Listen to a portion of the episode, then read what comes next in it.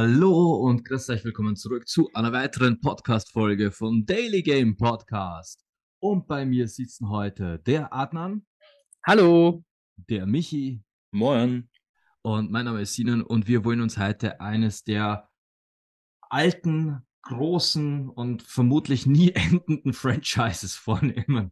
Und wie ihr sie im Titel der Episode schon gelesen habt, heute geht es um Assassin's Creed. Adnan, was war der erste Assassin's Creed Teil? Meins war wirklich das erste, das erste. ich bin wirklich gleich zu Beginn eingestiegen, ähm, weil mich das Thema ähm, total interessiert hatte. Also generell die, die, Geschichte der Assassinen, das Ganze im Orient und so weiter.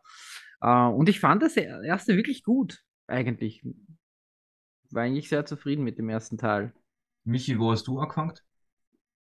Genauso. Also ich ist immer wieder im alten Herren-Podcast, aber ja, ich habe auch Assassin's Creed 1 damals, mag es nicht glauben, 2007 war das. 2007? Wow. Ja, zwei Jahre, zwei, ist sogar älter als Avatar, glaubt man nicht, ne? Bei der langen Wartezeit. ähm, und ja, also auch damals 2007 auf der PS3 angefangen. PS3, ja. War, glaube ich, sogar eins der ersten PS3-Spiele, wenn ich mir jetzt nicht. Also mm. Uncharted und Assassin's Creed waren ganz weit vorne bei mir. Das stimmt, das stimmt. Bei mir war es wichtig, als auch das erste damals auf der Xbox 360, die ich mhm. habe. Äh, ja, mir geht es da wie Atmen. Mir hat das Thema so gereizt, mir hat das so taugt, wie das damals äh, quasi präsentiert worden ist, wie es Kasten hat. Ja, das kommt jetzt. Ich bin, ich bin mit offenem Mund bin ich vorm Fernseher gesessen, beziehungsweise war das damals YouTube. Also jetzt irgendwo bin ich gesessen, ich mir ist wirklich die Laut gefallen, weil ich mir gedacht habe, fuck, schaut das geil aus. Und ich habe jetzt gerade nochmal nachgeschaut, tatsächlich Solo-Producer damals war Jade Raymond. Wow. Jade Raymond hat damals quasi als äh, Solo-Produzentin Assassin's Creed 1 gebracht und die war so hellauf begeistert von dem, was diese Frau da gepitcht hat. Ich glaube, das war tatsächlich auf irgendeiner Gamescom oder so, wo ich das Video gesehen habe, wo die auf der Bühne mhm. erklärt hat, was wird möglich sein, was wird Assassin's Creed werden. Und in dem Moment war ich schockverliebt in Jade Raymond als, als Designerin, Producerin und haben mir gedacht, ich will jedes Spiel spielen, was diese Frau auf den Markt bringt, weil das so geil ausgeschaut hat. Das war damals wirklich ein Happening, das stimmt, ja. Ich meine, jetzt rück, rückwirkend kann man sagen, eigentlich war es eine verdammt geile Gra Grafik- und Technik-Demo von der PS3, aber mhm. einen Fang gemacht hat. Was ja damals Assassin's Creed, erinnert ich mich noch, ähm, was mir auch aus die Socken geschossen hat, war eines der Features, was sie da quasi groß angekündigt haben. Wir sind die Ersten, die das machen, ist dieses, äh, diese, diese Heavy Crowd, die du an NPCs hast, wo du dich durchnavigieren kannst. Dieses, dass du NPCs auch zur Seite schieben kannst und dich da durchnavigieren, das hat es ja bis dato nicht gegeben. Und ich war auch, ich war so baff, dass man mit NPCs mal tatsächlich ja irgendwie so interagieren kann, ohne dass es zwingend eine Story-Interaktion war. Das war schon ziemlich geil. Ja, und du konntest einfach lauschen an den Konversationen von den Leuten. Was ich vor allem auch cool fand, du konntest einfach eine Taste gedrückt halten und bist über die ganzen Dächer der Stadt gelaufen und gesprungen und hast geklettert. Also das war, das war wirklich cool, ohne sich da irgendwelche Quick äh, äh Actions oder Tastenkombinationen merken zu müssen. Diese ganze Parcours-Action, wie er über die, die Gebäude gelaufen ist, das war, das war schon beeindruckend. Es war damals zu seiner simpelsten Phase, quasi, das mhm. hat sich ja mit die Teile dann etwas komplexer dann gestaltet, aber es war trotzdem ein Phänomen. Also dieses, gerade dieses Parcours-Ding, mit dem hat, glaube ich, auch damals keiner gerechnet in dem Game. So, vor allem so, so klobig es auch aus heutiger Sicht ist, aber so smooth, wie das damals gerannt ist. So smooth, genau, genau. Ja.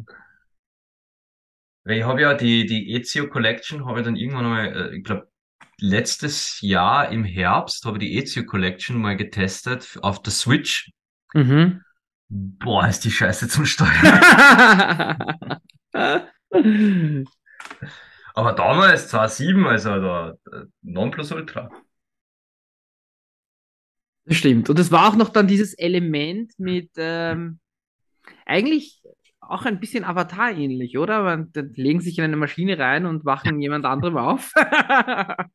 Aber ähm, dieses Element war dann schon sehr, sehr spannend, dass er sich da in, in die Geschichte seiner Vorahnen da zurückerinnert und dann ist er in diesem von dieser Firma gefangen oder wie auch immer, die da versucht, irgendwas zu finden. Also das, das, das war ja damals auch eines der äh, eigentlich so wirklich so ein, ein Mindfuck-Ende. Ja, ja, total, total. Wo plötzlich in der Gegenwart du dann plötzlich diese, ah, ja, hieß es damals schon Adlersicht? Aus der Sinnensicht? Mm. Ja, ja, das Eagle Eye. Und plötzlich äh, bist du in der Gegenwart mit dem Gegenwart, Desmond, Desmond Miles, glaube ich, Desmond genau. Mal, ja. Und plötzlich äh, kannst du auch das und das Spiel ist aus. So, what the fuck? Und mhm.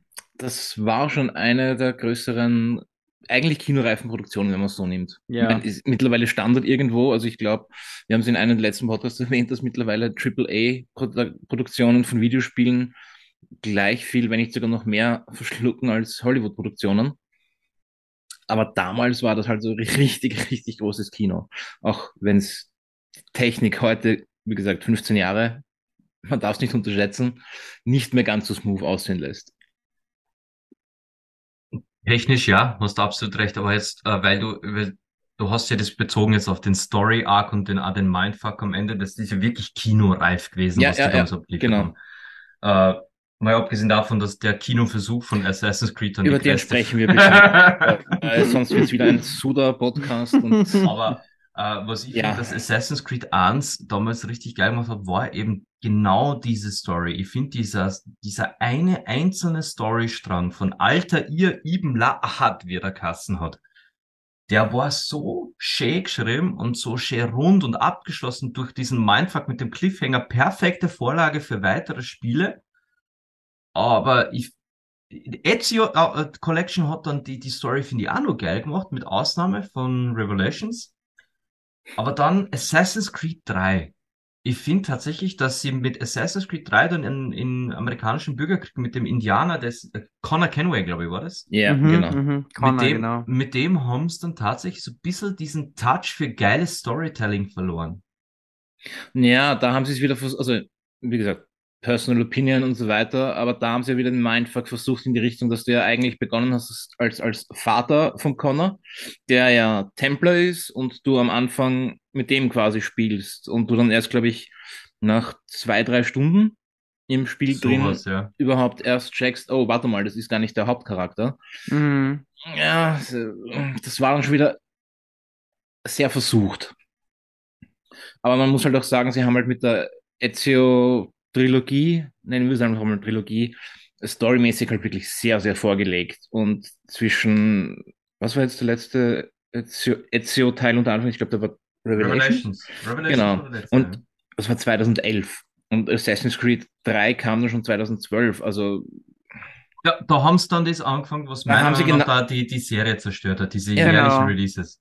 Genau. Genau das. Und das, also ich springe jetzt mal vor, also es ist schon noch, also Black Flag und, und ähm, Syndicate gehören bis heute zu den absoluten Top-Spielen äh, für mich in der Assassin's Creed-Reihe. Bin ich ganz Einfach, bei dir so viel Spielzeit, die ich da reingesteckt habe, sei es in die PS3-Version, dann nochmal in die PS4-Version von Black Flag, Syndicate, genau äh, die, die, die Zeitepoche, das war genau meins mit, mit, mit viktorianisches Zeitalter in London. Das erste Mal zwei Charaktere, dann auch noch zwei verdammt coole Charaktere. Äh, Neues ausprobiert. Ähm, es, es gab schon noch ein paar Highlights, bevor sie es wirklich in den Sand gesetzt haben, meiner Meinung nach. Ähm, Nein, aber äh, definitiv. Also ich da, ich habe nur dann, quasi mit Assassin's Creed 3 habe ich so ein bisschen das Gefühl gehabt, äh, man sollte Assassin's Creed nur mehr jedes zweite kaufen. Assassin's ja. Creed 3 war echt fad, finde ich. Dann ist Assassin's Creed Black Flag gekommen und dachte, holy fucking shit, auf hoher See mit dem Schiff und Edward Kenway war einfach, wow, fuck, war der Charakter geil. Ja. Den habe ich so gefeiert. Dann ist Assassin's Creed Unity gekommen, auch wieder so ein, ein richtiges Wrack von einem Spiel. Ja. nach Unity kam wieder Syndicate. Syndicate, ihr habt diese Dynamik mit den Zwillingen, dass du zwischen denen wechseln kannst, zwischen Evie und Jacob Fry. Es war einfach zu genial und ja. eben auch das Zeitalter, alles. Nach Syndicate, was ist dann gekommen? Ich glaube, dann ist einmal lang nichts gekommen. Naja, so lang nicht. Das hat, hat naja. ein paar kleine Ableger gegeben, dieses, diese Assassin's Creed Chronicles, wo eins genau. in Indien war, eins in Russland, Da habe ich nie wirklich, habe ich mich nie drüber getraut, ehrlich gesagt. Aber Ich es gab nie gespielt. Das war schon auf der Konsole, oder? Das Chronicles. Weil es gab ja noch welche auf der PSP und der Vita auch noch. Ja, also PSP, was ich mal, lass mich überlegen, PSP. Da war eines, wo du irgendeine Frau gespielt hast. Zum ersten Mal war die Frau der Hauptdarsteller. Genau, das war Liberation, wenn ich mich Liberation, nicht ganz das war gar nicht so schlecht. war zwischen drei und vier und war quasi, wenn ich mich jetzt nicht ganz täusche, das Prequel zum Zu vierten. Teil. Ja. Ähm, ja, da habe ich, das ist dann einfach untergegangen, da kam dann wieder so viel hintereinander raus, Mhm. äh, dass ich einfach nicht mehr wusste, wo bin ich da jetzt storytechnisch? Und da ist ja auch richtig, richtig kompliziert geworden mit der Gegenwartsgeschichte. Mit der Sonneneruption, die plötzlich da war, plötzlich waren Götter im Spiel. Genau, genau, und genau. Da bin ich dann, ganz ehrlich gesagt, ausgestiegen. ausgestiegen. Ja. Ich habe mir gedacht, okay, lass mir, lass mir meinen Spaß in London äh, mit den Geschwister Fry, da ist es richtig cool. Ähm, und habe mich dann auch, was die Gegenwartsgeschichte betraf, hat eigentlich nicht mehr wirklich viel interessiert. Und dann kam der große Sprung erst 2017 mit was? Origins. 2000, oh, es war Odyssey. 2017 mit, nein, nein, Origins. Origins, ja. Origins, Origins, genau. war das schön. Fuck. Das war ein richtig schönes. Das war so ein Avatar 2 Spiel. Stimmt, die Story war, war schwach, aber das Gameplay und das, äh, die, die, die Optik von dem Spiel war ein Traum. Also, Was richtig- ich in dem Spiel mit Screenshots verbraucht habe, mit dieser Fotofunktion, Mhm. boah, das habe ich noch nie in einem Spiel gemacht, da aber gern, da richtig gern. Aber jetzt mal kurz äh, Hand aufs Herz. Vielleicht bin ich der Einzige, dem es so geht. Für mich haben die Assassin's Creed Spiele immer mehr Spaß gemacht, wo ich am wenigsten Zeit in der Realität verbracht habe. Wo am wenigsten Realität drinnen war, am wenigsten Desmond oder wer auch immer das dann später war. Je weniger ich in dieser echten Welt war, sondern mehr in der äh, Avatar-Welt quasi, umso mehr hat mir das Spiel auch Spaß gemacht. Das stimmt. Mir auch. Also, das war eigentlich teilweise schon nervig, wenn du dann immer wieder in die Gegenwart zurückgekommen bist und äh, das zusammenstückeln musstest, weil. Ich, ich bilde mir ein, in der Ezio-Trilogie war es dann sogar noch Teil vom Hauptspiel, oder? Wo du Genau, in die Gegenwart Mhm. musstest. Genau, genau. Mhm.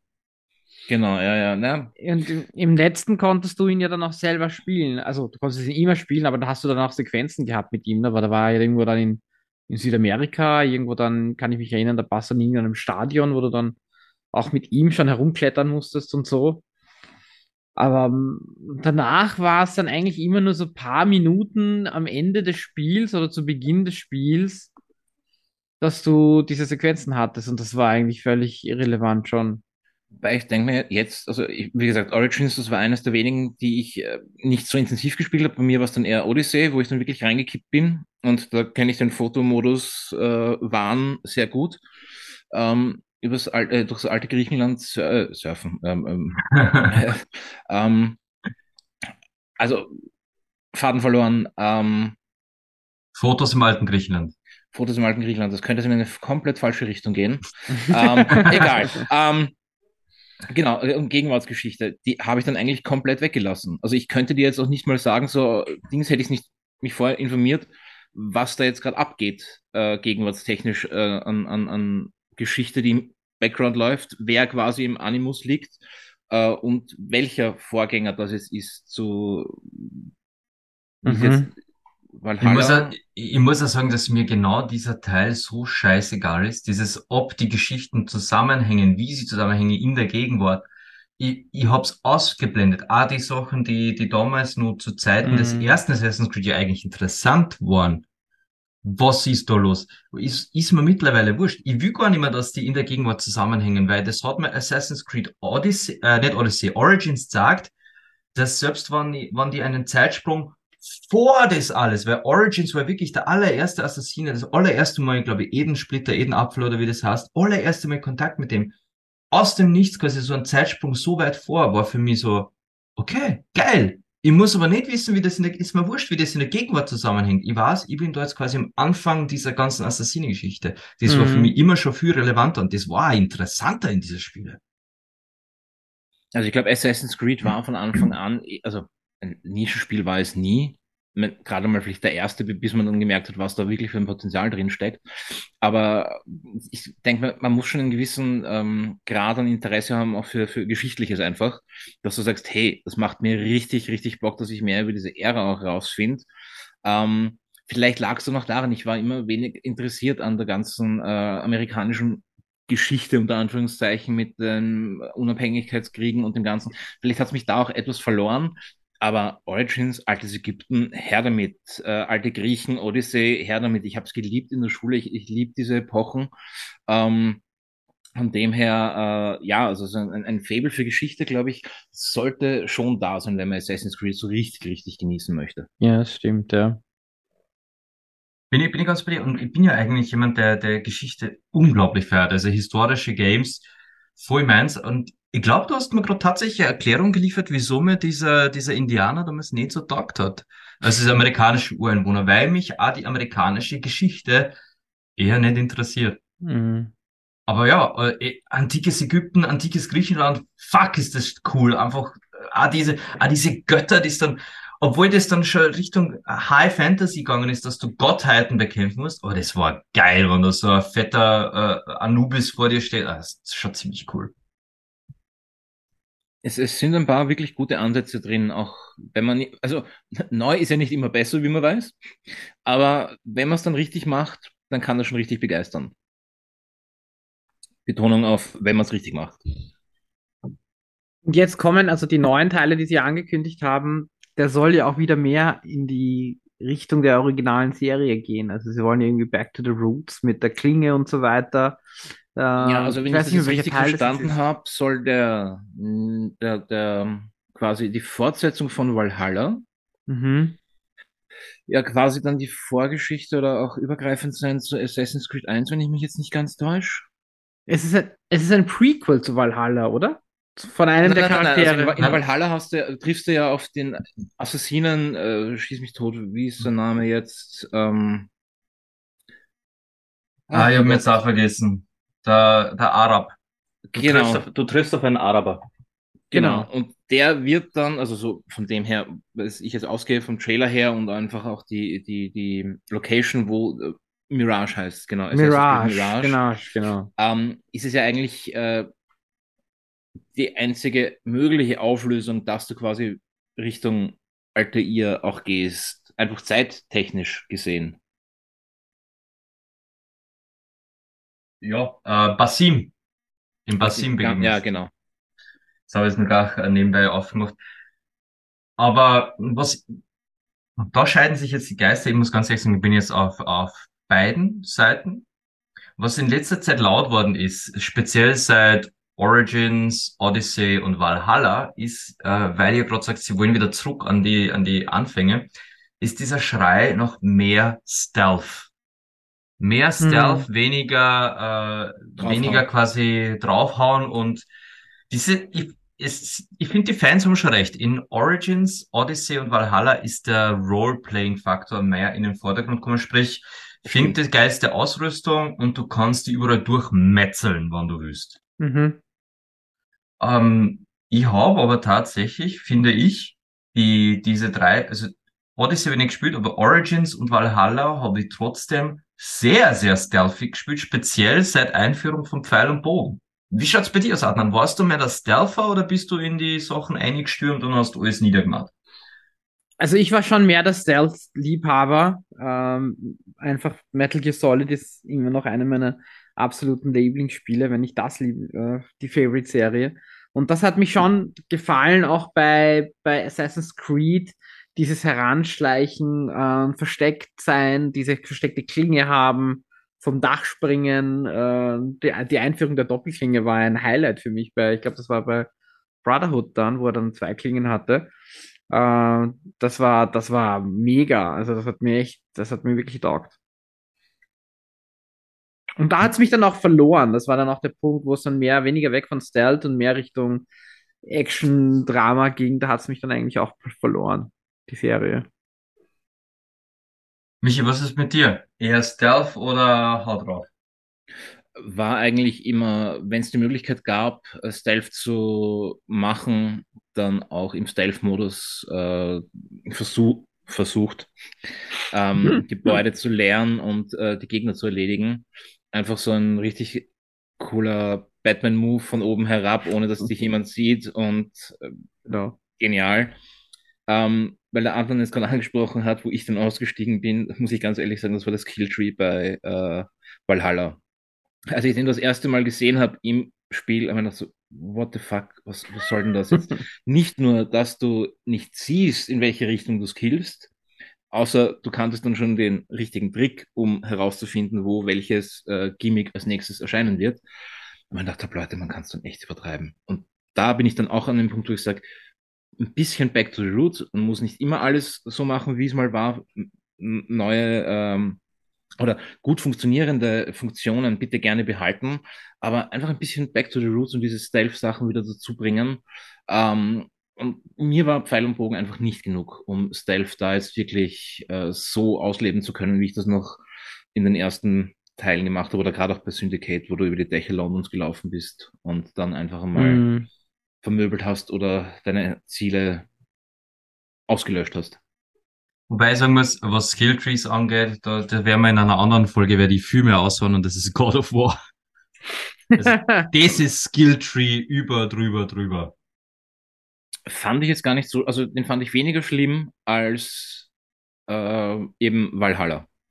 Mhm. Also ich habe Assassin's Creed Valhalla lang gespielt, ich habe jetzt God of War Ragnarok durchgespielt das Skilltree von Ragnarok stellt alles in den Schatten, was ich je erlebt habe. Bei Ragnarok hat selbst die Axt einen eigenen Skilltree, verdammt.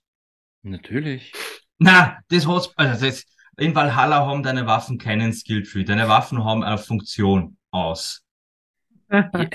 Und trotzdem, wenn du beide Skilltrees nebeneinander stellen würdest, wäre Ragnarok noch immer kleiner und übersichtlicher als der von Valhalla. Das Aber, werde ich recherchieren, du Ei. Das werde ich recherchieren.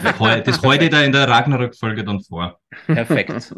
Aber Challenge accepted. Ich muss ganz ehrlich sagen, ich habe beides genossen, weil ich bin genau wie ihr ein Stealther. Ich liebe es, stealthmäßig durch Sachen durchzugehen und zu sagen, ich habe ein ganzes Vor leer geräumt, ohne dass einer mir auch noch wirklich sieht. Aber äh, ich habe das ziemlich abgefeiert, als in Origins das kommen ist, dass du tatsächlich dir hast aussuchen können, was für Ausrüstung hast du dabei, weil die habe ich dann meinem Stealth Operandi quasi angepasst. Ich habe geschaut, dass äh, ich habe am liebsten diesen Bogen benutzt, wo du die Pfeile so ein bisschen steuern hast können. Mhm. Den habe ja. ich so gern benutzt, weil ich mit dem einfach viel stealthiger unterwegs war.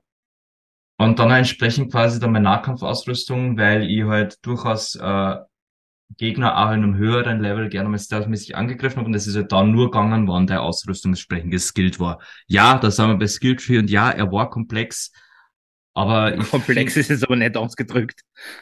Weil, ich sag das, ich werde das, ich werd das recherchieren, das knallt auf den Nasen. Mach das, das, ja, aber ganz ehrlich. Du, du nimmst God of War gerade nur in Schutz, weil, weil es nein, nein, Spiel ist. Nein, ganz und gar nicht. Das ist, ist selbst das Killtree bei God of War war, wo ich mir dachte, ey, echt jetzt? Und jetzt kannst du dann, wenn du das und das auch noch weitergespielt hast und dann auf Goldstufe bist, kannst du jedem eigenen Skill, den du da hast, noch einmal etwas mhm. dazufügen. Ja, ja ist übertrieben, aber trotzdem. Diese Nebelwand, die sich Skilltree genannt hat in Assassin's Creed Valhalla. Nee, nee, nee, nee, nee, nee, nee. Das war das abschreckendste Beispiel in einem Spiel, das ich je gehabt habe. Und ich glaube, ich habe mich erst ein halbes Jahr später über dieses Spiel dann wirklich drüber getraut. Und dachte, ich brauche allein einen Monat, bis ich diesen Skilltree verstanden habe. Ja, gut. Ah, na gut, aber bleib, bleiben wir bleib mal bei Assassin's Creed. Ich glaube, war die, hat die Jade hat, glaube ich, die Trilogie noch fertig gemacht, oder? Die ist ja dann ausgestiegen oder hat sich dann getrennt. Jade Raymond war meines Wissens noch nur sehr lang dabei. Also ich weiß, Moment, das hat, sehr Hat sie noch länger als die Trilogie gemacht? Also ich bilde mir ein, sie hat auf jeden Fall bis Revelation hat sie fix mitgemacht. Bis Revelation noch? Also ähm, ja, also generell bist du der ganzen Ezio. Na, na tatsächlich. Sie hat tatsächlich äh, lang Pause gemacht nach Assassin's Creed 2, sehe ich gerade. Hat dann bei Unity mitgewirkt und danach hat sie wow. aufgehört. Warum? Warum? Warum wohl? äh, und dann erst bei Star Wars Battlefront 2 war, äh, war ihr letztes Spiel, was bei ihr gelistet ist. Zumindest laut Wikipedia. Die hat ja dann ihr eigenes Studio gegründet. Genau, Haven Studios, ja. Und jetzt genau. ist sie ja mittlerweile von, von Sony gekauft. Es ist wieder quasi zurück dort, wo es, wo es angefangen hat. Was angefangen hat, ja. So, aber jetzt möchte ich, äh, bevor, bev ich möchte jetzt heute äh, eine positive Folge, weil der mich ja recht hat. Wir sollten nicht ständig nur sudern und jammern. heute möchte ich mal richtig eine lobenswerte Folge machen. Aber bevor wir zu den lobenswerten Sachen der Assassin's Creed-Reihe und dieses ganze Gameplays kommen, Warum war Unity so ein Fuck-up? Weil es genau dieselben Probleme hatte wie Assassin's Creed 3 auch. Ich erinnere mich noch. Ich habe mich so gefreut auf diesen dritten Teil, habe ihn dann geholt und das war wohl eigentlich einer der, nennen wir es jetzt einfach, zähesten äh, Mhm. Spielstarts, die ich je gehabt habe. Abgesehen davon, dass es voller Bugs war, geruckelt hat. Mir ist noch kein Spiel so oft abgestürzt auf der PlayStation 3 wie dieses Assassin's Creed 3. Bis Ähm, Unity war- kam. Ja, richtig. Bis Unity kam. Und wir wissen ja, so viel Zeit war da gar nicht dazwischen. es waren gerade mal drei Jahre. Unity? Nein, 2014 war Unity sogar. Also zwei Jahre. Und da hat man schon gemerkt, hätten sie sich mal ein bisschen mehr Zeit gelassen. Hm. Wirklich. Aber ähm, du hast jetzt gerade was angesprochen, wo ich sage, das, das ist jetzt der Fehler, den kann man jetzt nicht einmal Unity selber vorwerfen, sondern ich finde, die Assassin's Creed-Reihe ist ein Paradebeispiel für etwas, was wir in der äh, Gaming, äh, Dinge, die im Gaming nerven, Folge gehabt haben, diese Tutorial Quest, dieses Spa gehe diesem Charakter nach, um die Steuerung zu lernen. Das ist Das was, das stimmt. hat die ganze Assassin's Creed-Reihe durchgehend und das nervt in jedem einzelnen Teil. Das stimmt, das stimmt, ja. Und Das was sie bis, bis heute nicht hingekriegt haben, das ist was, das hat Red Dead Redemption zwar, finde ich, voll geil hingebracht, aber die Assassin's Creed Reihe ist auch so ein Paradebeispiel für dieses, wenn du einem NPC generell folgen sollst, die gehen zu langsam, um, lau um zu laufen, aber zu schnell, um einfach nur hinterher zu gehen. Das stimmt. Dann laufst Boah. du kurz und dann gehst du wieder, dann laufst Ja. du und dann gehst du. Oh, das, das kennen sie wie kein anderer. Leck mich am Arsch. Das ist sowas von anstrengend. Ja, Und das, das sind meiner Meinung nach die einzigen Nervfaktoren in der Reihe.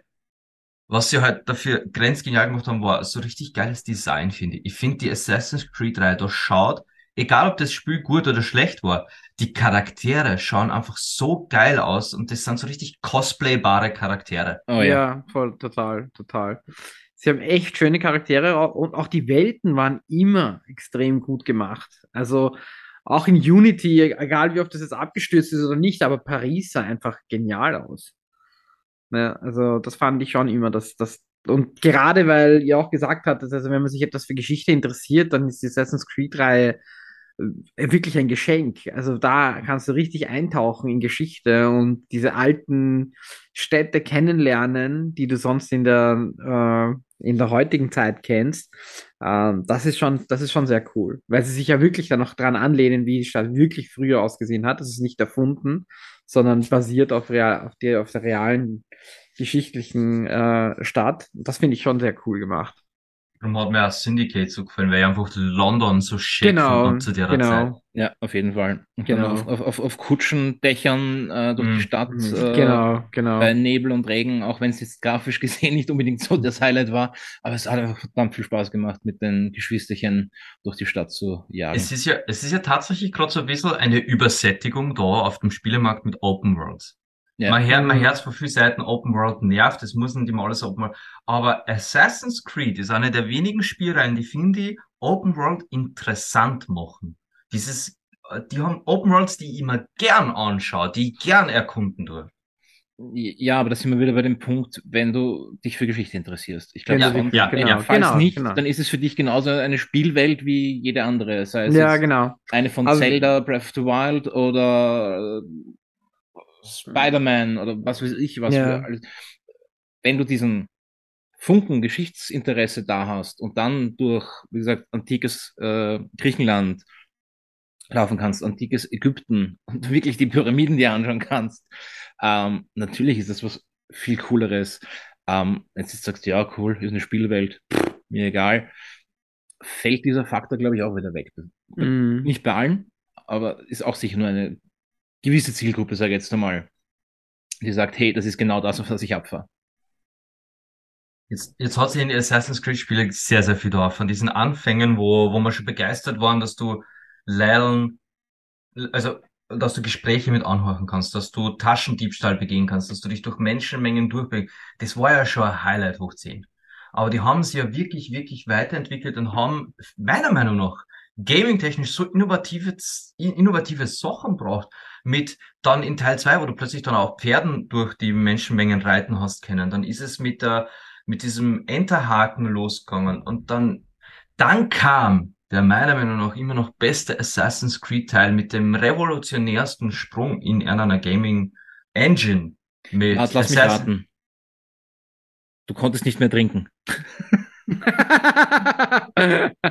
Na, das war der Teil, wo du richtig zum Trinken angefangen hast, nämlich Assassin's Creed Black Flag, Okay. wo du sogar Achievement gekriegt hast, wann du die in die Bewusstlosigkeit gesoffen hast mit Kenway. Du hast nämlich ein, äh, ein Trophy Wirklich? gegeben, ja, wenn du, wenn du so viel gesoffen hast, dass du bewusstlos war, ein bisschen irgendwo aufgewacht bist, dann hast du ein Trophy gekriegt. Okay, das wusste ich nicht. Ja, aber Black Flag, das stimmt. Das war, war das, äh, war eine bessere Open-World-Geschichte als die anderen, vor allem ey, die Schiffskämpfe, die waren einfach genial. Das hat mir echt, das hat mir echt taugt. sich generell um dieses Schiff kümmern und dann auch am Schiff, Genau. dieser, dieser Wirtschaftsfaktor dann im Hintergrund, dass du deine eigene Flotte gehabt hast und die quasi nach Europa zum Handeln geschickt hast und so. Genau. Hey, ich hätte mir nie gedacht, dass mir Ja. ein Spiel für sowas begeistern kann. Da gab es dann sogar, das war Black Flag, glaube ich, wenn ich mich jetzt nicht ganz täusche, eine App, mit der du dann quasi in-game schauen konntest, wie lange braucht noch deine Flotte oder dein Schiff, Das bis stimmt, das, bis genau. das Ziel erreicht wird und du konntest dann am Handy, glaube ich, sogar, ähm, ich weiß nicht, ob man die Aufträge vom Handy aus starten konnte, aber man konnte auf jeden Fall die Belohnungen einsammeln. Also Was? das war, ja, Da gab es eine App, ja, ja, das stimmt. Das habe ich nicht gewusst. na, das war so richtig, richtig nerdig. Also das war dann so, verlass das Haus und schau, wann deine Schiffe ankommen. Also, ja, kann man jetzt auch drüber streiten, aber wahrscheinlich immer noch besser als Candy Crush. Wobei, äh, ich habe gerade so ein bisschen die, die generellen Review-Scores von, von Black Flag offen. Und da haben wir durchaus so Eurogamer 9 von 10, äh, GameSpot 9 von 10, IGN 8,5 von 10, äh, PlayStation Official 8 von 10, Xbox Magazine 9 von 10, PC Gamer 9 von 10. Also es hat überall geile Reviews kassiert. weil- Ja, ja. Ist aber trotzdem, witzigerweise, sehr unbekannt. Bestes Untergangen. Be- ja. bestes Beispiel, meine Frau ist ein Assassin's Creed Fan, die hat die Spiele gespielt, aber halt nicht alle. Und eins von denen, die sie ausgelassen hat und nie gespielt hat, war Black Flag. Und sagt sie, wie gibt's das? Und ich hab's ihr dann letztes Jahr, habe ich ihr mal, auf, da war's mega reduziert im PlayStation Store. Da habe ich es dann gekauft und habe gesagt, du spürst das jetzt mal, weil dann, und sie hat wieder später gesagt, ja, passt, die gibt uns Chance eine Chance. Und dann ist sie ja nie mehr weggekommen, weil es so geil war, das Spiel. Ja, ich glaube, einer der Gründe, was sein könnte, es war halt genau diese, diese Umbruchszeit. Ähm, ich glaube, Black Flag war eines der letzten oder letzten größeren Release für die PS3. Ja. Weil Ah, ich, das stimmt, ich ja. glaube, im Oktober 2013 war es für die PS3 draußen. Im November ist dann schon für die PS4 erschienen. Und ich glaube, das war dann einfach dieser Umbruch. Da war ja dann dieser große Konflikt, sage ich jetzt einmal, äh, keine Abwärtskompatibilität. Ähm, für welche Konsole hole ich mir das Spiel jetzt? Äh, Geldmacherei, bla bla bla. Da könnte schon einiges auch äh, passiert sein, glaube ich, dass da einfach, ich meine, untergegangen vielleicht nicht, Dass es da liegen aber geblieben ist, ja. dass ich einfach viel, es war halt einfach eine, ein Generationswechsel und ich glaube, da, da hat Black Flag nicht wirklich davon profitiert. Könnte auch sein, ja.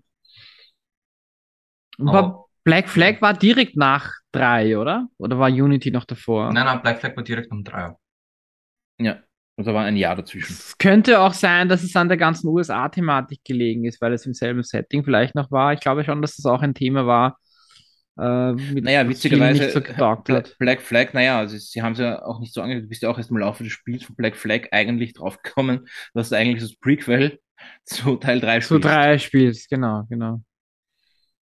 Wobei, ich sagen muss, was, was für mich Black Flag absolut auszeichnet hat, war ja jetzt nicht nur das, dass du plötzlich mit dem Schiff unterwegs warst, und das war ja auch wieder Bildgewalt pur des, des Kennens, sondern wann du dann auf diesem Schiff warst und die Crew zum Singen angefangen hat.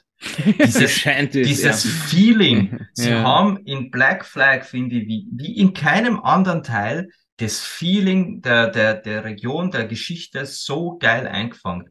Das Mhm. hast du in keinem anderen Spiel, dass es sich so anfühlt wie die Zeit und die, der Ort auch sich anfühlen soll. Und diese Mhm. Shanties waren ein Riesenteil davon. Die Idee, und wenn du dann irgendwann an einer Insel angedockt bist, da war auch in der Bar irgendwo, wir haben Singen und Rumsaufen und Prügeln. Und, also ich hab so ein richtig geiles Piraten-Karibik-Flair gehabt bei diesem Spiel.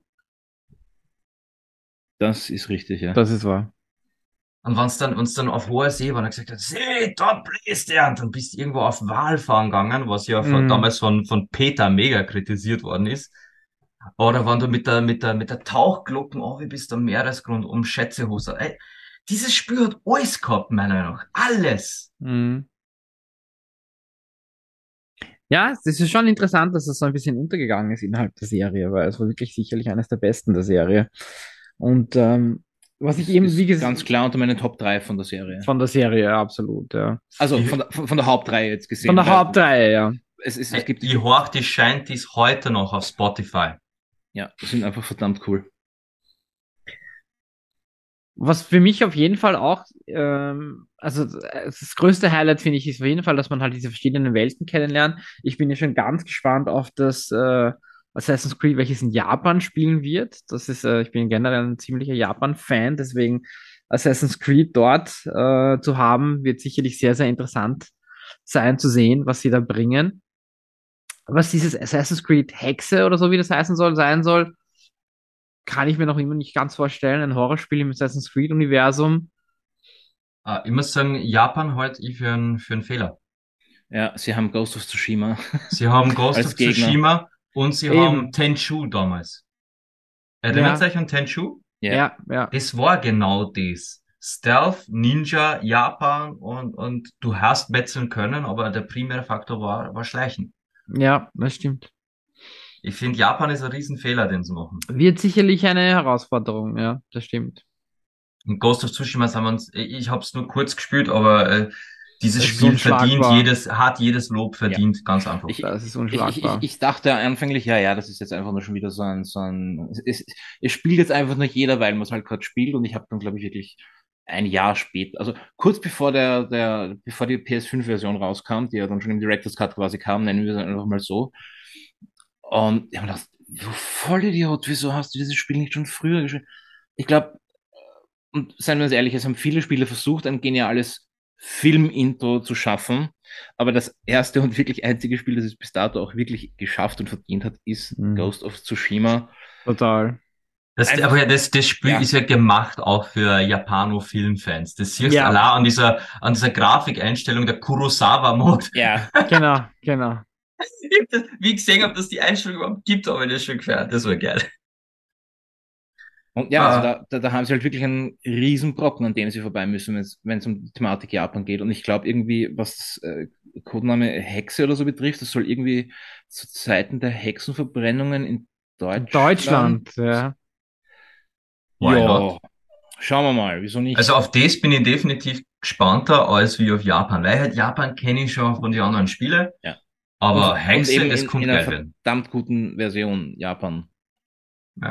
Also, äh, muss aber ganz ehrlich sagen, es gibt etwas, was ich an der Assassin's Creed-Reihe speziell mit den neuesten Titeln sehr stark in die Kritik nehme. Das haben wir auch schon in der, in der, in der Suda, in unserer Grantler-Folge haben wir das gehabt. In welcher Das- der? Die, die, die, die, die reine Grantl-Folge. Ah, die, okay. Die Die, rein. die reine Grantl-Folge, Folge zwei oder drei, was das war. Äh, da, da habe ich schon gesagt, dieses, ein, ein ein Spiel sollte man abschließen, wenn es aus ist. Die, die, die ganzen Teile vorher, bis hin sogar zu Origins, haben eine abgeschlossene Story gehabt und fertig. Plötzlich seit Odyssey fängt Ubisoft an, dass Story-Content nachliefert. Wenn man denkt so, Hm. Fickt's euch. Ich will, dass die Story aus ist. Ich spüre ein Action-Adventure-RPG, damit die Story irgendwann aus ist. Nicht damit immer nur 15 DLCs runterladen muss, bevor die Story endlich beendet ist. Naja, jetzt machen sie es halt mit DLCs, aber wenn wir uns ganz ehrlich sind und wir finden es alle toll, Assassin's Creed 2 war grandios, der Anfang der Ezio-Trilogie und dann hattest du auch äh, Assassin's Creed 2, dann Brotherhood, Revelations und dazwischen auch noch irgendwelche Ableger auf PSP und was weiß ich wo noch überall. Also da haben Die halt Ableger haben mich schon immer interessiert. Aber wann, wann Ubisoft sagen wird, okay, wir machen jetzt äh, mit Hexe, machen wir wieder eine geile Trilogie. und bringen drei Spiele raus. Bitte ausnahmsweise in einem anständigen Abstand. Nicht, dass wir ein halbfertiges Spiel irgendwie viel zu bald kriegen.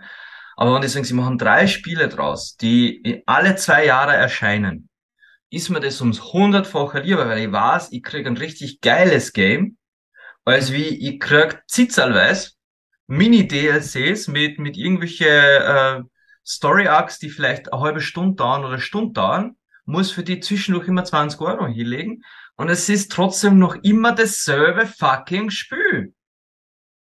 Mhm. Weil zwischen, zwischen äh, Assassin's Creed 2, Brotherhood und Revelations hat sich technisch auch jedes Mal was da. Von 2 auf Brotherhood die Doppelklinge, von Brotherhood auf Revelations kam der Gleiter und äh, der, der Wurfhaken, da hat ja. sie immer was da.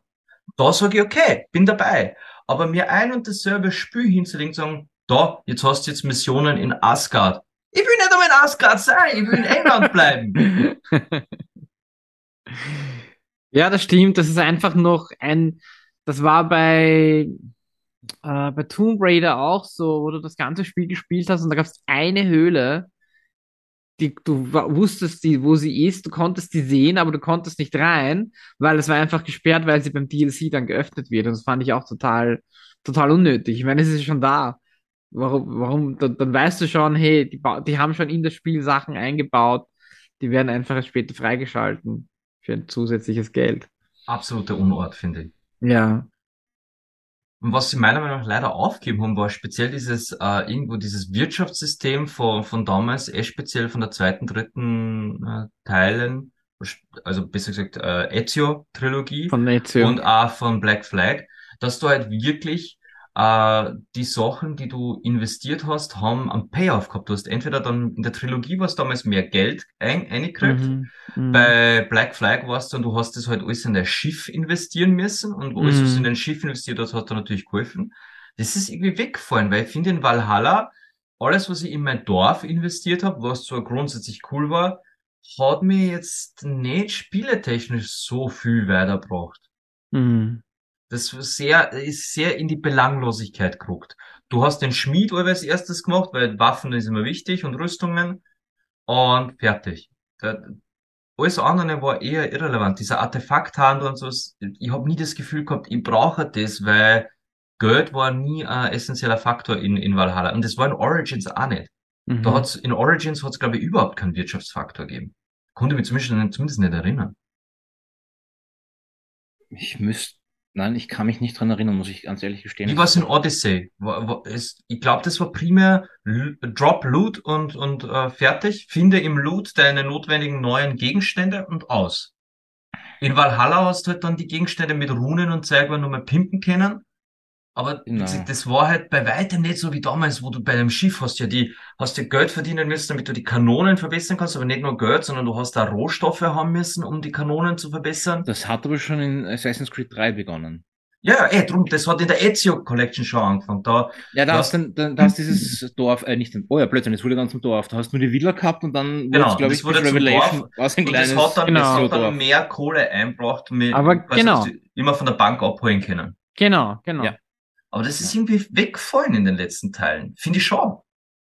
Ja, weil ich glaube, der, der, es ist halt doch seit spätestens Origins. Also, ich finde ja, versucht haben sie es oder angeteasert haben sie es ja mit äh, Syndicate A, mit den äh, zwei Charakteren, die du spielen kannst, zwei verschiedene äh, Skilltrees, wobei Skilltrees, du konntest eh nur die äh, Fähigkeiten nehmen, die du da hattest. Also da war keine große Auswahl dahinter. Aber ab Origins haben sie es doch, dann, nein, eigentlich ab Odyssey haben sie es dann offiziell als bisschen Rollenspielartig verkauft auch, weil du dann einfach genau. diese, diese Skill-Möglichkeiten hattest, da, da die, sind auch die, die Dialoge, Dialogoptionen einfach schon viel intensiver gewesen. Ich erinnere mich an Odyssey, hast du die eine der ersten Missionen oder relativ ersten Missionen ist, du hast die Wahl, ob du eine Familie rettest, die als letzte in ihrem Dorf zurückgeblieben ist, wo eine Seuche oder so ausge, gebrochen ist. Wenn du sie rettest, äh, quasi äh, passiert das Gleiche noch einmal in, in einer späteren äh, Quest und du erfährst, okay, die Leute, die du gerettet hast, sind dafür verantwortlich, dass 100.000 andere auch gestorben sind. Wenn du sie umbringst, kriegst du dann in der Quest quasi eine Belohnung, sagen wir jetzt dafür, dass es nicht passiert ist. Da ist dieser Rollenspielfaktor viel mehr reingerutscht. Also wenn du da dann noch ein, ein Wirtschaftssystem auch drinnen hättest, dann hättest du, glaube ich, eine Spielzeit von 100 Stunden. Nur einmal, dass du das Hauptspiel durchkriegst. Es hat es in Odyssey, also in Origins und in Valhalla nicht gegeben. Also, dass deine Handlungen, Entscheidungen in irgendeiner Weise das beeinflussen, wie es dann weitergeht. Das habe ich in Valhalla so nicht gehabt. Valhalla hat zwar sicher so Sachen gehabt, wo du die halt, äh, du hast Beziehungen eingehen können, hast da wirklich mit, mit äh, Charakteren Liebeleien eingehen können. Ja, ja, das haben sie auch Aber ich habe nie das Gefühl gehabt, dass das in irgendeiner Weise mein, mein Storyverlauf groß beeinflusst, weil letztlich du doch überall gleich landest. Stimmt, das war ja eigentlich auch egal, ob du jetzt mit Hatte keine weiblichen oder der männlichen Konsequenzen. Ivor spielst. Genau, es war auch völlig egal, ob du die weibliche Eivor oder den männlichen Eivor spielst. Ich hab immer nur die Frau gespielt, weil die einfach viel geiler war als wie der männliche Charakter. Also von der Persönlichkeit, die hat viel mehr Charakter gehabt, finde ich, wie er. Aber, aber dieses Story-Geschehen, wie es in Odyssey war, und das, das hat ja Odyssey ja sehr beliebt gemacht, diese Entscheidungswellen, die die schlagen hast können. Aber das haben sie auch wieder fallen lassen. Das ist ja auch nimmer da. Ja, ich glaube, sie mussten sich dann wahrscheinlich einfach entscheiden und dann haben sie einfach einen riesengroßen Skilltree genommen. Dieser, dieser Skilltree verfolgt in deine Albträume, ja? Ja, tut er, tut er wirklich. Ah Gott. Gut, Valhalla war ja auch ziemlich von äh, Skandalen geplagt, muss man ja auch dazu sagen. Es war ja dann noch mittendrin in der ganzen, ich weiß, ich glaube, es war danach, aber es war ja, hat, war ja auch eine MeToo-Geschichte, die dann den Produzenten dann erwischt hatte oder folgt hatte, wo er dann irgendwie, glaube ich, drei Wochen oder ein paar Wochen vor dem Launch dann von Ubisoft plötzlich verschwunden ist, weil irgendeine äh, Frau hatte ihm auf Twitter geschrieben oder seine Freundin geschrieben, dass er sie betrügen würde und so weiter. Und dann musste er plötzlich aus, aus Ubisoft aussteigen. Also da waren ja dann noch ein paar Geschichten drumherum. Dann gab es die gesamte MeToo-Affäre in Ubisoft, die ja auch Wellen geschlagen hat. Das war ja alles, glaube ich, im selben Zeitraum. ich glaube, in Gesamt Ubisoft war es nicht per se MeToo, sondern dass äh, Ubisoft tatsächlich nicht einfach nur eine sehr niedrige Frauenquote hat, sondern anscheinend Frauen dort auch äh, sehr wenig Gehör finden, nicht ernst genommen werden, schlechter bezahlt werden. Also wirklich, Schlechter verhandelt, ja. also wirklich Ubisoft hat da ein, ein Riesenproblem gehabt mit, mit Sexismus im Generellen. Nicht Im nur, nicht nur Generellen. MeToo, sondern dass da Ja, wirklich äh, als Frau bei Ubisoft schon mal echt am Arsch bist. Und dann ist rausgekommen, dass du als Mann bei Ubisoft auch nicht unbedingt gut behandelt wirst, weil Ubisoft alle einen Mitarbeiter wie Dreck behandelt. Und da war dann der Skandal perfekt. Also, wenn du, wenn du generell schon auf, auf alle Mitarbeiter scheißt und Frauen dann nur beschissener behandelst, dann bist du als Unternehmen halt relativ ein Arschloch. Hm. Äh, ja, das, das war, das war zu der Zeit, ja, das war, das sind ja dann speziell auch ganz viele Entwickler von Assassin's Creed Valhalla sind ja dann gekommen Genau. und gesagt, ja, der Grund, wieso das Spiel nur halb fertig ist und so viel Content jetzt noch fehlt, ist, weil wir 70 Stunden am Tag arbeiten müssen zum Hungerlohn und unser Arbeitgeber uns quasi auch sagt, dass wir Trotteln sind. Und wenn du der Frau bist, dann darfst du erst recht nichts sagen, weil dann, dann bist du nur das kleine Mäuschen, was den Schnabel halten soll. Da ging ziemlich viel schief, ja, genau, das habe ich gemeint, ja.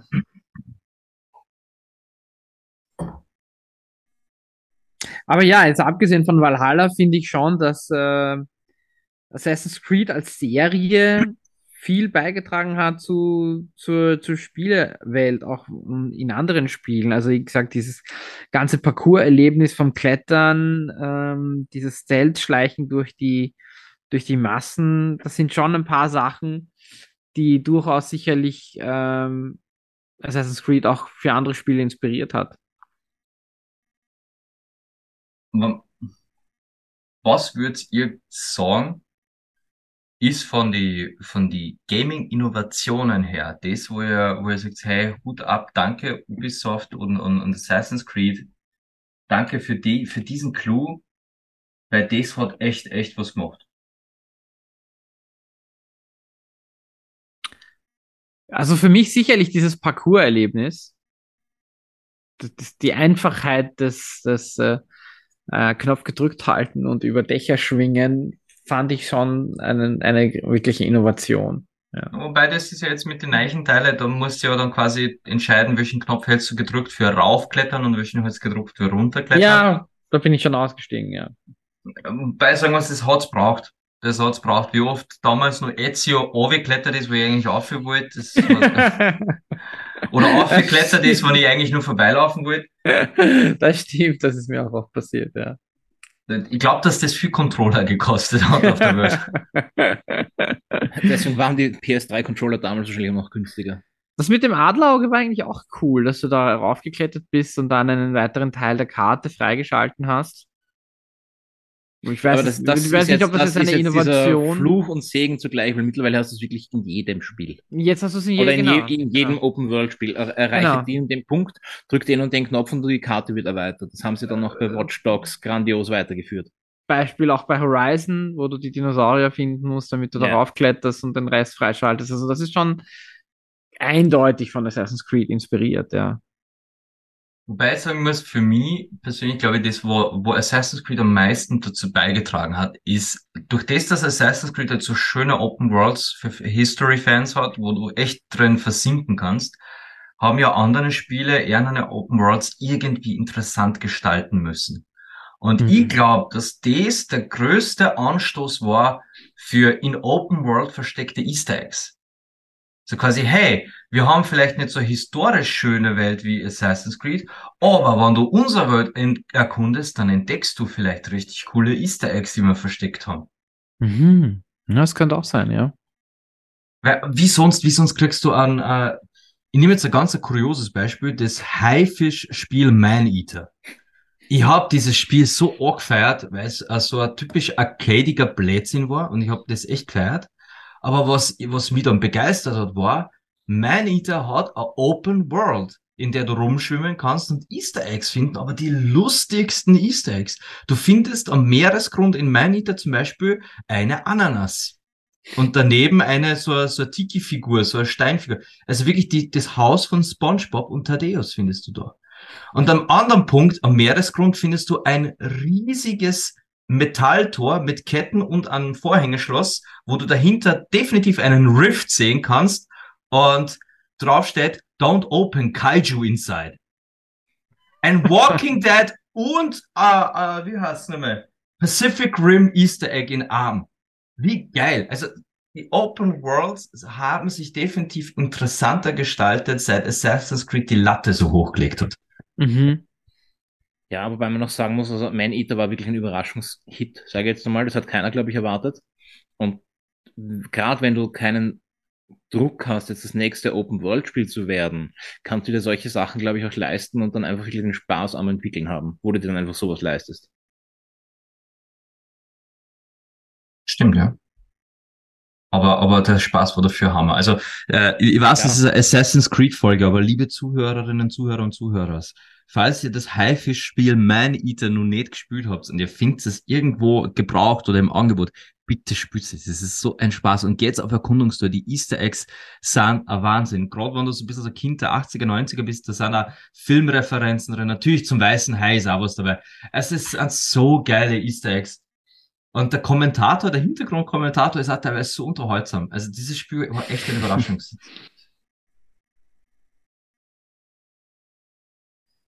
Wobei ich schon von sehr, sehr viel Leuten gehört habe, dass einer genau dieser Open World Dreh einfach wirklich auf die Eier geht. Und es viele Spiele gibt, die Open Worlds schaffen, wo keine notwendig waren. Ja, es Stimmt. war ein zweigleisiges Schwert, weil ich glaube, wenn du heutzutage dann ein Spiel rausbringst, wo kein Open World ist, heißt wieder, wir sind jetzt kein Open World dabei. Ähm, es- wie du es machst, machst du es falsch. Und irgendwie, ja, es versucht halt jeder, den vorigen zu toppen, was die Spielewelt betrifft. Ja, wobei, äh, wobei God of War Ragnarok macht es jetzt sehr geschickt. Sie, sie erwecken den Schein einer Open World, sind aber Genau. doch sehr geschlossene, in sich klein gehaltene Schlauchlevels. Mit Möglichkeiten zum. Zurückkommen an die und die Punkte, ja, auf jeden Genau. Fall. genau, genau. Äh, ist, ist, ist, ist gut gemacht, muss ich ehrlich, ehrlich sagen, hat mich kein bisschen gestört. Und Mich nein, nicht, weil ich nicht, das. Spiel jetzt in, in Schutz nehme oder sonstiges, sondern dass ich einfach jetzt nicht diese Freiheit habe, alles erkunden zu müssen dürfen, um, um, um alles zu haben. Du hast die Möglichkeiten, dass du ab gewissen Storypunkten dann nicht gleich zurückkehrst, sondern vielleicht dort dich noch ein bisschen umschaust, den quasi den linken Schlauch nimmst, anstatt den Schlauch zurück, oder den rechten Schlauch zu einer anderen Möglichkeit, dass du noch Sachen findest. Aber es ist dann einmal auch ein bisschen, ja, erleichternd, bevor es dich wieder Stunden über Stunden in, ich weiß nicht, was für Städten herumtreibst. Hm. Es hat eine gute Balance. Das finde ich einfach. Es ist ausgewogen. Und es gibt, ja, ich meine, Assassin's Creed ist halt ein gutes Beispiel für eine Serie, die jetzt, ich sage jetzt, Schlauchverhalten hatte und sich den, den Sprung gewagt hat zum, zum RPG. Manche meinen, es ist gelungen, manche meinen, es war nicht notwendig. Das kann man jetzt nehmen. So lala sehen für mich. Ich bin eher der, der sagt, das war nicht notwendig, weil ich finde, es war immer schon groß genug. Also mit Brotherhood habe ich sehr, sehr viel Zeit verbracht. Ähm, und trotzdem es, wie du, wie du auch sagtest, ja, es war Open World-ish, aber nicht komplett Open World in dem Sinne. Es war ausreichend und ich finde, dass äh, das hat mir eigentlich in den ersten Spielen immer mehr Spaß gemacht, dass es diesen ähm, Bogen hatte und nicht jetzt, du musst deinen Charakter leveln und es ist dann, was, was unterscheidet dann ein Spiel von dem anderen? Und dann ist es eigentlich nur noch die Story, weil das Spielgeschehen ist irgendwo das gleiche, im Sinne von, du musst leveln, du hast Skill Trees, du hast dies und das. Und da konnte sich dann meiner Meinung nach halt äh, Assassin's Creed jetzt einfach nicht mehr abheben, weil die Story einfach nicht mehr so vorhanden war. Ja, wir haben, beziehungsweise du, Adnan, hast vorher gerade die, die kommenden Assassin's Creed-Spiele erwähnt mit Mirage, Hexe und es soll ja dann dieses Infinity auch kommen, oder habe ich das falsch verstanden? Oder Infinite? Ja, das Infinity ist jetzt ein, ich weiß nicht, haben Sie das jetzt offiziell schon angekündigt, dass es kommen soll, ohne jetzt wirklich einen Release-Zeitraum zu nennen, wo du quasi dann. Das ist so ein Online-Ding, oder? In, komplett online Open World ja, genau. soll. Also ich verstehe das dann quasi als WoW von Assassin's Creed. Sowas in der Richtung, ja. Hätte ich auch gesagt. Jetzt. Oder gedacht. Jetzt äh, spinnen wir mal einfach mal dumm. Jetzt hätte ich gesagt, jetzt, jetzt werden wir mal kreativ. Uh, das Adnan. Ah, ja, passt, Michi. Dann fangen wir mit dir, Michi, an. Wann du dir jetzt aussuchen kannst, ein kommendes Assassin's Creed vom Setting her, von der Zeit und, und, und keine Ahnung, vom Ort, was wäre so deins, wo du sagst, fuck, shut up and take my money? Okay, ich pitch euch jetzt was. das will ich. Ich will, dass du uns eine Idee pitcht. Ja, ist jetzt nicht ganz, aber ich mache eine super Mischung draus. Also, wir machen, wir machen bei Codename Hexe weiter. Das Ganze siedeln wir an im mittelalterlichen Deutschland. Es kommen wieder zwei spielbare Charaktere und sie heißen Hänsel und Gretel. ah. uh, das das wäre cool. Ja. Boah, aber die Grimms Märchengarten genug DLC-Stoff Auf jeden Fall. Und Vorsicht, wenn Ubisoft und, das hört, dann haben wir, haben und wir Gretel, und Gretel kann und Gretel kann zaubern. Und Hänsel kann nur Nahkampf und äh, Tank-Fähigkeiten lernen. Das würdest du echt kaufen? Nee, aber ich habe jetzt einen von den Scheiß pitchen wollen. Nein, ich will, ich will. Aufgabe nicht verstanden. Setzen sechs. Okay. Die also- Aufgabe also, ist wirklich, ich will, ich will ein Pitch für euch, für euch beide von einem Assassin's Creed, wo ich wirklich sagen würde, das würde ich kaufen, oh, ohne zu überlegen. Also für mich wäre es sicherlich Genghis Khan. Das wäre eine geile Ära. Oder das, das ganze, ähm, äh, die ganze Ottomanen, äh, Zeit, der ganze Zeitraum zwischen von Istanbul, Babylon und so weiter. Also das würde mich, wäre eine coole Zeit der Alexander des Großen. Also ich denke, da gibt's, das wäre eine, das wäre eine coole Ära, die mir auch taugen, taugen würde zu erkunden in Assassin's Creed. Okay. Also so richtig diese, diese Mongolenvölker. Mongolenvölker, okay. genau, genau. Ja, aber sind wir da nicht wieder bei Ghost of Tsushima? ja, aber auf der anderen Seite. Auf der anderen Seite, genau. Ja. Wobei, wobei dann Ubisoft wirklich den Fehler vermeiden würde, Japan anzugrapschen und sagt, okay, wir machen halt die mongolische Seite vielleicht nicht unbedingt, es, man muss ja nicht immer die Heroes spielen der Geschichte, man kann ja, ja die, die, die wirklichen Monster der Geschichte spielen, why not? Und Genghis Khan, ja, ja, ist eigentlich nicht. Wäre schon interessant. Michi, vielleicht hast du jetzt die Aufgabe verstanden. ich habe die Aufgabe vorher schon verstanden, aber als Klassenclown habe ich mir gedacht, muss das jetzt sein. Ähm, Problem. Es gibt einfach schon, wie wir vorher gesagt haben, also mit, mit dem antiken Ägypten und Griechenland sind einfach zwei meiner Ära, die ich wirklich absolut genial finde, abgedeckt worden. Ähm, eine andere Reihe hat wieder die Japan-Seite abgedeckt, eine verdammt grandiose Seite. Ich müsste jetzt wirklich äh, äh, Brainstorming machen, dass ich sage, okay, das und das gab es jetzt noch nicht. Die Ära würde mich auch interessieren, weil auch mit äh, Syndicate ist das viktorianische London ähm, abgehakt für mich und alles, was dann zu sehr schon in die, in die Neuzeit geht, ist einfach uninteressant für ein Assassin's Creed für mich. Dann ist es kein Dann- Assassin's Creed mehr, dann ist es ein pitche- Watch Dogs. Dann pitch einmal eine Idee. Tu das. Die Azteken. Die Azteken, so richtig, dass man Stimmt, sagt, okay, ja. äh, das ist ja eine, eine historische Kultur, von der wir generell sehr wenig wissen. Mhm. Wer sagt denn, dass dort nicht sich Ähnliches wie in Ägypten abgespielt hat? Dass quasi Mayas und diese, so, ja. es müssen ja dann nicht immer die, die Assassinen sein, aber es kann ja sein, dass dort trotzdem in irgendeiner Form so ein Elite-Kampf, Mensch, Trupp ebenfalls sowas entdeckt hat wie diesen Edensplitter oder, oder halt böse Mächte, die es für sich be benutzen wollten, um das Ende der Welt hervorzurufen. Also, Azteken, Mayas, das war schon Mhm. ziemlich Ja, es Das wird dann wieder stimmt, so ja. in die Richtung gehen gegen die Conquistadoren und so weiter, ne? Genau. Und du hättest dann wieder eher primitivere Waffen und müsstest die trotzdem gegen Leid mit Musketen durchsetzen.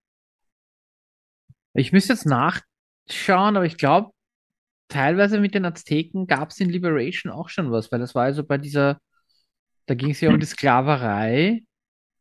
Ich bild mir ein, da warst du auch entweder mit Mayas oder so oder sowas zu tun. Vielleicht Für mich hätte es dann so ein bisschen so ein Vibe wie der Film Apocalypto, falls euch an den erinnert. Mhm, ja, So, so in die Richtung. So so in die so, Richtung. so Jungle-Feeling und, und Mhm. ja, vor allem du musst dir dann auch gegen andere hm, aztekisch-mayische Völker durchsetzen, Inka, was auch immer. Also das, sind ja unter sich auch verfeindet. Und ich finde, wenn man das gut abliefern würde, das war Assassin's Creed, da habe ich gesagt, uh, da, da schnuppere ich wieder, da schnuppere ich gern wieder rein. Mhm.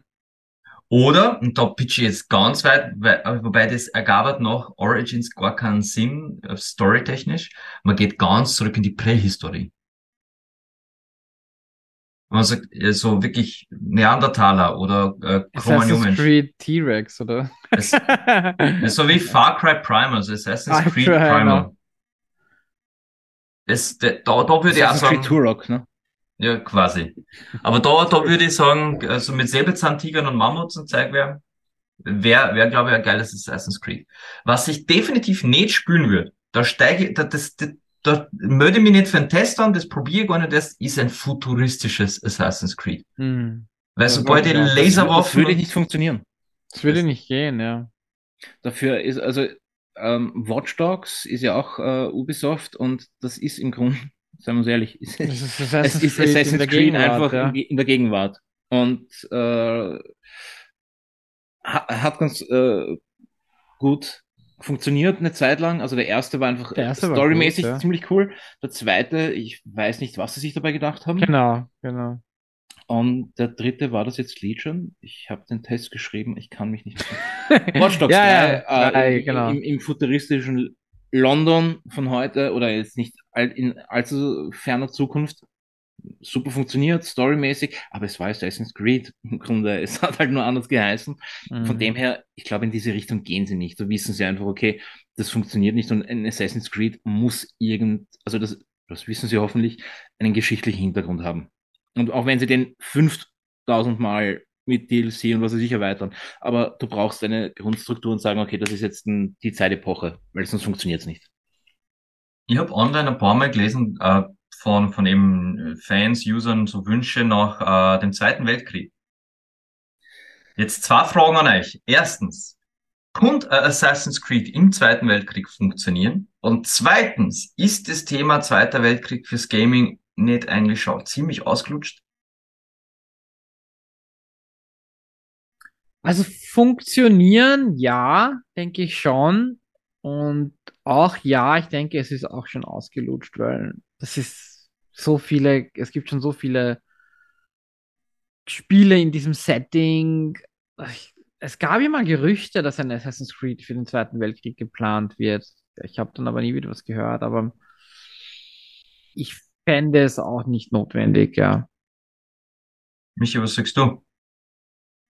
Also ich glaube, so, so Klischee denken das auch sein mag, aber ich denke mir, Zweiter Weltkrieg, spieletechnisch, das gehört einfach in die Shooter, äh, ins Shooter-Genre. Mhm.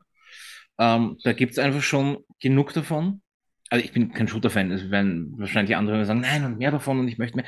Ist in Ordnung, bitte, es soll, sollte bekommen. Aber ein Assassin's Creed in der Ära, es ist mir dann auch schon wieder, ganz ehrlich, zu nah an der Neu oder das ist einfach nicht mehr Assassin's Creed-like, ähm, mm. die, die, die Ära oder die Epoche. Ich glaube, alles, was so 18. Jahrhundert noch ist, goldenes Zeitalter, eben Piraten oder viktorianisches Zeitalter London, das war schon hart an der Grenze. Aber wie mm. gesagt, war einfach oder waren Epochen, die mich wirklich interessiert haben. Aber alles danach, alles nach der industriellen Revolution, ah, nee, finde ich, passt nicht mehr rein, weil dann bist du wieder im, im, im Assassin's Creed 1 in der modernen Welt. Also in der Gegenwartsgeschichte und hat im ersten Teil gepasst, quasi als Rückblende zu spielen in die Gegenwart. Oh Gott, Kopf im Kno äh, Knopf im Ko äh, Kopf. Knoten im Kopf. Knoten im Kopf. Wow. Siehst du, das passiert. ähm, also nein, ich finde, das Zweite Weltkrieg ist keine Thematik für ein Assassin's Creed Spiel. Wenn sie ein komplett neues äh, Spiel bringen in der Ära und andere Aufgaben, also, können wir drüber reden. Aber wenn sie es als Assassin's Creed verkaufen wollen, nee, bin ich raus. Oder nicht mal drin. Jetzt haben wir vorher ganz kurz über Hexe geredet und den, den lustigen Pitch über Hänsel und Gretel. Hexe soll ja quasi äh, Horrorspiel werden, also werden es vermutlich Hexenelemente einbauen. War ja jetzt in den letzten Teilen auch mit ägyptischen Göttern, griechischen Göttern, in Valhalla jetzt mit nordischen Göttern. In Valhalla gibt's eine ganz starke Sequenz, die, die spielst da sehr, sehr lang, in Asgard. Da bist du Odin und du begegnest Freya, Thor und so weiter, du begegnest den allen und Loki und du spürst tatsächlich in Asgard. Und das DLC, was dann kommen ist, ist ebenfalls ein reines Story-Teil in Asgard selber mit den Göttern. Mhm. Das Jotunheim DLC. Jetzt meine Frage an euch. Ich kenne meine Meinung dazu. Würdet ihr Assassin's Creed spielen, was ausschließlich in einer fiktiven Götterwelt oder Fantasy-Welt oder keine Ahnung was Welt spielt? Nein. Würde mich nicht das wird, wie vorhin mit dem Weltkriegsthema, das wird für mich irgendwie an, an, an, der, an, der, an, an dem Thema vorbeigehen, für was Assassin's Creed für mich steht. Reden wir jetzt von einer komplett fiktiven Welt bezüglich. Sowas wie Asgard. Komplett so wie Asgard. Also ja. So wie Asgard. Beruhend auf einer wahren Religion quasi und mit deren. Äh, du kannst das sagen. Du, du, oder willst du was komplett Neues erfinden? Nehmen wir, so, nehmen wir einen Pantheon, sagen wir mal Atlantis wäre das nächste. Naja, das gab es ja schon mit Odyssey. Da gab es ja die DLCs da, mit. Äh, da hat es ein Atlantis DLC gegeben? Ja. Okay, dann ähm, war nur. ich glaube, es gibt nicht mehr so viel fiktive. Aber das heißt, es, war, es, gab, es gab Atlantis schon, es gab Jotunheim schon, Asgard schon. Dann haben sie eigentlich schon fiktive Welten aufgegriffen und ja. Aber jetzt angenommen, es wäre das ganze Spiel jetzt nicht ein DLC, sondern es wäre Assassin's Creed Odyssey, hätte sich ausschließlich auf dem Olymp und in Atlantis abgespielt. Nicht in Griechenland, sondern wirklich nur auf dem Olymp und in Atlantis. Hättest du das dann gespielt? Das, ganz ehrlich, es, es käme darauf an, wie sie es wie sie es ja, verkauft hätten oder genau. wie sie es gepitcht hätten. Aber ich glaube, das hätte auch als, nein, das hätte als Assassin's Creed Spiel äh, nicht funktioniert. Assassin's Creed God oder ähm, nee, ich glaube, da, da wäre ich auch raus gewesen. Wäre ich, ich raus gewesen. Gerade Codename Hexe oder wie es dann jetzt auch immer heißen mag, wenn es dann kommt. Äh, wenn sie da jetzt dann eher so gehen, also jetzt nicht, also geschichtlich basierend auf Zeit der Hexenverbrennungen und Hexenverfolgungen, also so 17. Jahrhundert, dass ich jetzt nicht ganz falsch liege, ähm, und da die geschichtlichen Aspekte reinbringen mit dem Hexenhammer und wie sich das entwickelt hat und warum. Und äh, hast du ja schon eine super Grundlage für die Bösen mit der Inquisition, mhm. die verfolgen aus, aus, aus komplett äh, blödartigen, äh, stumpfsinnigen äh, Ideologien heraus. Du dann hier noch dazu eine, eine, eine Story erfindest, die sich mit, mit, mit, mit äh, Hexen-Thematiken beschäftigt oder auch mit, mit, mhm. sagen wir, nehmen wir Märchen dazu wenn es funktioniert, ist es doch eher für mich was, dass ich sage, es, es, spricht mich an, als wenn ich jetzt sage, ich spiele einen Gott, der den Olymp auslöscht. An was erinnert uns das? uh,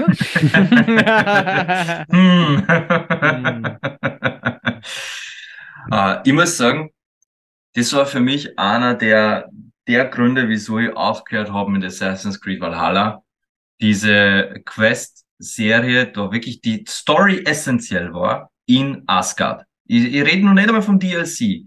Die Tatsache, dass mich Assassin's Creed Valhalla nach Asgard gejagt hat und ich dann in Asgard questen habe müssen als Odin, war für mich wirklich so ein Punkt, wo ich mir gedacht habe, das will ich in Assassin's Creed nicht haben.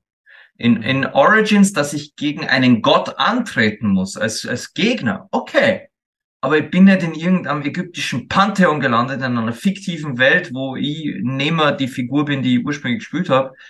Das, na, sorry, das, äh, das ist für mich der Punkt, wo ich sage, Ubisoft, nein. Einfach nein ich kauf's nicht, ich spür's nicht, das juckt nicht. Und in dem Moment, wo ein neues, angenommen Hexe, zieht mich aus, aus dem, aus dem antiken Deutschland oder aus dem mittelalterlichen Deutschland plötzlich raus und ich finde mich wieder in einer Fantasy-Welt, die, die sie sich ausgedacht haben, habt's mich wieder verloren. Fick, fickt's euch. Ganz einfach. Wir werden sehen. Vielleicht sind wir werden sehen. und Gretel gar nicht so weit weg. Aber ich muss ganz ehrlich sagen, Hexe und die Tatsache, dass es ein Horrorspiel wird, finde ich persönlich mega interessant. Also das glaube ich hat Potenzial, wann, wann sie sich einhängen und es nicht wieder halb gar ausschießen. Es gibt momentan noch nicht mal einen Release. Es gibt noch gar nichts. Also von dem her, vielleicht überlegen sie sich wirklich und lassen sich Zeit. Aber die Mongolen würde ich auch spielen. Mal die, die wirklich, ja, die böse Seite der Geschichte, die würde ich tatsächlich auch mal spielen. Why not? Ja. Why not? Gut, meine Lieben, dann ähm, hätte ich jetzt einmal gesagt, wir, wir schließen das Thema Assassin's Creed ab. Wir waren jetzt wieder mal ein bisschen ausnahmsweise mal schwärmerischer unterwegs, weil da gibt's echt viel Lobenswertes zum Sagen. Und ja, lieber Adnan, was ist deine, deine Empfehlung an alle Leute da draußen von der Assassin's Creed-Reihe? Ähm, sicherlich Brotherhood. Brotherhood? Michi? Ich schwanke zwischen zwei. Aber es wird, ja, es, ja, es ist klar, es wird Syndicate. Es ist einfach, wenn man, wenn das viktorianische Zeitalter liebt, London liebt, ab nach London. Syndicate. Und dann haben wir meine persönlichen Top 3 Assassin's Creed Spiele jetzt in den Empfehlungen. Ich sage jetzt nur, Assassin's Creed Black Flag ist ein Erlebnis muss. Und es sind aus meiner Sicht die drei besten Teile der gesamten Serie. Und die sollten wir echt gespielt haben. Einfach weil. Gut, dann verabschieden sich für heute für die Podcast-Folge von euch der Adnan. Ciao. Der Michi. Tschüss. Und ich sogar Tschüss für euch und bis zum nächsten Mal.